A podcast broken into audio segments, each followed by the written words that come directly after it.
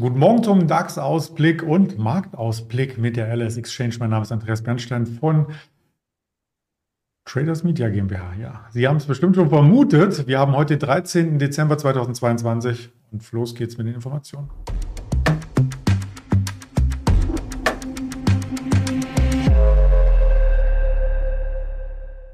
Natürlich wie jeden Dienstag mit dem Daniel Saurens, der ist schon in der Leitung. Zuvor noch der Risikohinweis, denn alles, was wir sagen, ist reine Informationsverarbeitung, keine Anlageberatung und keine Handelsempfehlung. Ja, damit sind wir mittendrin im DAX-Geschehen mit dem Daniel. Guten Morgen nach Frankfurt. Schönen guten Morgen. Wir schauen als erstes mal auf den DAX. Da gab es ja tatsächlich, und das mache ich hier virtuell mit dem Stock 3 Desktop, heute Morgen schon starke Bewegung, denn wir haben Verbraucherpreise bekommen aus Deutschland. Die sind unverändert bei 10 Prozent unserer Inflation. Was sagst du dazu? Ja, fast wie erwartet, ähm, stattlich, aber den Markt interessiert natürlich, was heute Nachmittag ähm, äh, los ist. Es geht ums äh, CPI und ich habe äh, zum Beginn direkt mal, glaube ich, zwei richtig spannende Statistiken.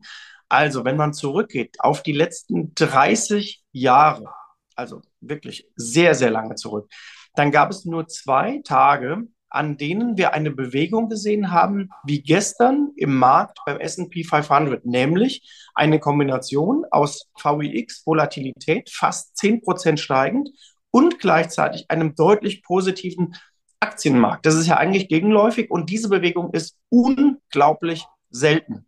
Und äh, das war gestern der extreme Ausreißer in den USA. Und jetzt ist natürlich die Frage, welchen Reim kann man sich daraus machen? Ähm, sagt man, okay, das war jetzt der, der Aufgalopp und es ist purer Zufall, weil diese Woche halt dieses doppelte Datenpaket kommt. Also was heißt doppeltes Datenpaket? Es kommen die äh, CPI-Verbraucherpreise äh, und ähm, ja, und natürlich noch einige Wirtschaftsdaten diese Woche mehr aber vor allen Dingen auch die US-Notenbank ähm, an diesem Mittwoch. Also da ist richtig viel los und das mündet eben in diese Besonderheit deutlich steigender VX und steigende Aktienmärkte. Das hast du im Grunde genommen nie und ähm, damit ist auch von der Vola dieser überverkaufte Bereich, also dieses äh, Testen des Jahrestiefs abgeschlossen. Wir sind wieder auf dem Weg nach oben bei der Vola und ähm, beim S&P 500 gilt ja, 3900 erstmal getestet und für gut befunden. Jetzt gucken wir mal, was da kommt. Aber nochmal, also das war gestern schon wirklich eine richtige Besonderheit und den Tag kann man sich mal einrahmen, rückblickend. Ja, und vor allem auch, weil die gesamten Freitagsverluste wieder aufgeholt wurden an der Wall Street, äh, dauert schon 500 Punkte. Ja, das hat man äh, eher selten. Das heißt jetzt für den DAX, den haben wir uns gerade mal angeschaut, der scheint immer noch so ein bisschen gedeckelt um die 14.370. Das ist auch das Hoch gewesen am Freitag zu den Erzeugerpreisen. Also in dieser Range bewegen wir uns und übergeordnet auch eher seitwärts die ganzen letzten vier Wochen zurückblickend bis auf die Verbraucherpreisdaten. Denn ab da kam ja der Sprung und danach nichts mehr. Genau, und jetzt ist halt die Frage, was passiert äh, dieses Mal? Also die letzten vier Wochen waren halt für Trader äh, in einer sehr engen Spanne prima. Also im Grunde DAX bei 14,250 kaufen und bei 14,4 geben, 150 Punkte, das ist ja gar nichts. Also ähm, der war ja eingeschlafen zuletzt. Und jetzt geht es eben darum, kommt da eine starke Bewegung. Es gibt auch Marktdaten von Centix in Deutschland, die sagen, so wie es im Moment aussieht, ähm, steht eine starke Bewegung bevor am Markt. Also wir werden das ja heute Mittag dann wahrscheinlich schon sehen. Und ähm, da liegen dann erstmal natürlich die Algorithmen drauf, die dann die Daten interpretieren und danach kann das Menschliche reinkommen ab 14.35 Uhr vielleicht so ungefähr. Ähm, und dasselbe nach der US-Notenbank, dass du dann sagst, okay, hat der hat, haben die Algos den Markt richtig interpretiert und die Daten oder kann man da noch was anderes rein interpretieren? Also gibt es vielleicht auch mal so ein so ein Dreh, weil oft hatten wir es ja in letzter Zeit, dann, wenn der Trend da war, musste man sich bis Handelsende ranhängen ähm, vom, vom jeweiligen Handelstag und das wird doch sehr interessant äh, zu sehen sein. Aber nochmal was zur Stimmung. Ja, in Deutschland ist es so, die Anleger sind, also der, der Satz war ungefähr so, sie sind investiert, aber mit einem schlechten Gefühl. Ähm, wo ich sage, naja, das bringt dir aber auch nichts, weil wenn du investiert bist, kannst du nicht mehr so viel nachkaufen, wenn deine Cashquote gering ist. Und in den USA aus dem Fear Greed Index liest man so ein bisschen das Gleiche. Ähm, die Absicherung ist Teilen schon wieder da, aber der Investitionsgrad ist gar nicht mehr so niedrig. Und wir sind einfach bei Greed. Da beißt die Maus keine Faden ab. Also es ist jetzt nicht so, dass wir in den, in den aggregierten Daten des Fear Greed Index auf Angst wären. Das sind wir nicht. Wir sind immer noch gut gelaunt, jedenfalls in diesen Daten. Gut gelaunt sind wir ja sowieso, vor allem wenn wir auf Einzelwerte schauen, ähm, denn da gibt es immer mal wieder Übernahmen. Am Montag hatten wir da ausführlich äh, schon mal drüber gesprochen, was es hier am äh, Pharmamarkt in Dänemark war das, glaube ich, gibt. Und hier ist erneut eine Aktie, ein Nebenwert aus Deutschland, der anspringt und der hat ein Chartbild fast wie aus dem Bilderbuch. ja, aus dem Bilderbuch für Trendfolger und aus dem Bilderbuch für diejenigen, die sagen, sie haben auch den wie sagt man, die Cojones, um äh, sozusagen beim Trend drin zu bleiben. Denn das, äh, die PNE Wind hat sich natürlich schon massiv nach oben entwickelt. Also wenn man sich das mal anguckt, dieses Jahr, das ist eine der besten Aktien europaweit.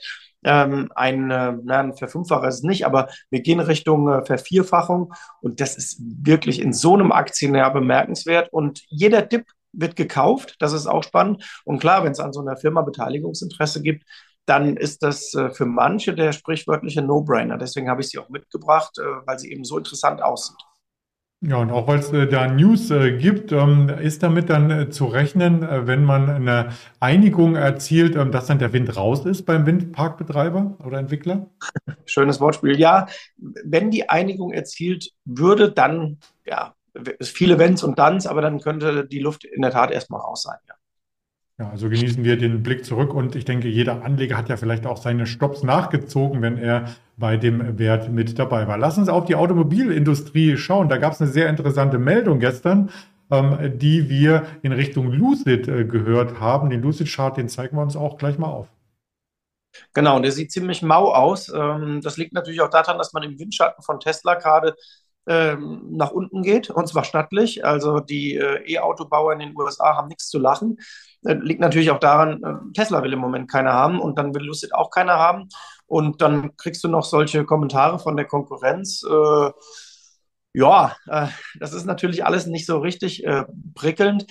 Fakt ist, die sind auch noch immer ordentlich was wert. Also es ist nicht so, dass die irgendwie unter der Milliarde liegen in der Market Cap und man sagen könnte, ja, das ist irgendwie eine kleine Pommesbude.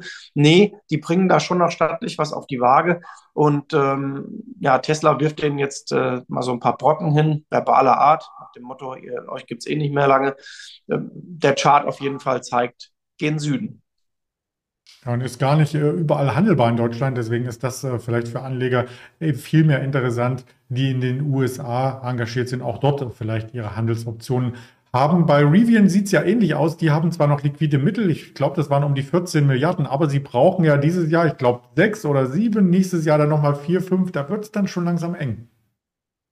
genau, da wird es dünn, eben wie meiner Stimme bei der Erkältung aktuell.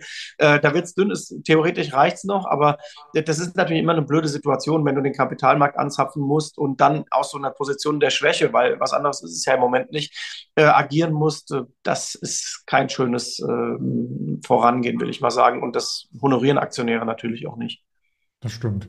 Ja, lass uns wieder nach Deutschland kommen zum Thema Wintereinbruch. In vielen Orten hat es geschneit und immer wenn es schneit, schaut man sich ja auch die K plus S Aktie an. Ich habe mal eine alte Meldung mitgebracht ähm, aus äh, dem April, Mai, ähm, denn so sieht es tatsächlich aus, wenn kein Schnee liegt und dann bohrt man sozusagen unter der Erde nach den Salzvorkommen, um sie an die Erdoberfläche zu bringen, ein bisschen zu veredeln und schon hat man zum Beispiel Streugut und Dünger. Dünger. Genau, und das Problem ist bei Kali und Salz natürlich, äh, bei K&S, äh, also Kali und Salz hießen sie ja früher mal ausgeschrieben, bei K&S, ähm, ja, die Preise fallen eben für das, was sie verkaufen und das reflektiert sich im Aktienkurs. Ähm, die haben natürlich einen massiven inneren Wert und äh, die Aktie ist für viele professionelle Anleger auch äh, eine gute Option, aber man sieht, der ganz große Hype, der war eben im Frühling und seitdem leider auch ein Kurshalbierer. Es ist halt so, also noch nicht ganz, es fehlen noch ein, zwei Euro, aber dann hat sie sich im Kurs halbiert. Man könnte jetzt sagen, freundlich formuliert, eine breite Bodenbildung seit Mitte ähm, äh, Juli. Das wäre noch das Freundlichste, was man sagen kann. Wichtige Nebeninfo, bei der K&S steht hohe Volatilität drauf. Das heißt, im Derivatebereich gibt es ja auch immer wieder auf der Anlageseite spannende Produkte. Das reflektiert sich bei K&S. Also solche spannenden Produktstrukturen wie bei denen habe ich lange nicht gesehen. Ähm, für diejenigen, die auch die in die Richtung mal spicken oder sich ähm, mit solchen Sachen auseinandersetzen. Ja, wir schauen ja in alle Richtungen und wir schauen vor allem auch äh, verschiedene Streaming-Anbieter. Und da hast du uns jetzt hier von Netflix was mitgebracht. Ähm, und zwar nicht nur, dass es neue Bundle-Angebote auch zusammen mit dem neuen Anbieter Paramount gibt in Deutschland, sondern man hat ja gerade zur Weihnachtszeit ein paar Klassiker sicherlich auf den Schirm und vielleicht auch der eine oder andere schaut sich die Meghan und Harry ähm, Serie hier an. Ich weiß nicht, hast du die erste Folge gesehen? Nee, habe ich noch nicht gesehen. Mein Bruder hat, glaube ich, reingeguckt. Ähm, aber bei Netflix ging es mir darum zu zeigen, äh, damit man Börse auch gut versteht, äh, die Aktie steigt jetzt nicht mehr, obwohl jetzt alle Netflix gucken. Also Börse läuft voraus. Und im Grunde genommen, ähm, die hat die 300 ja, ich glaube, das war Ende September erreicht.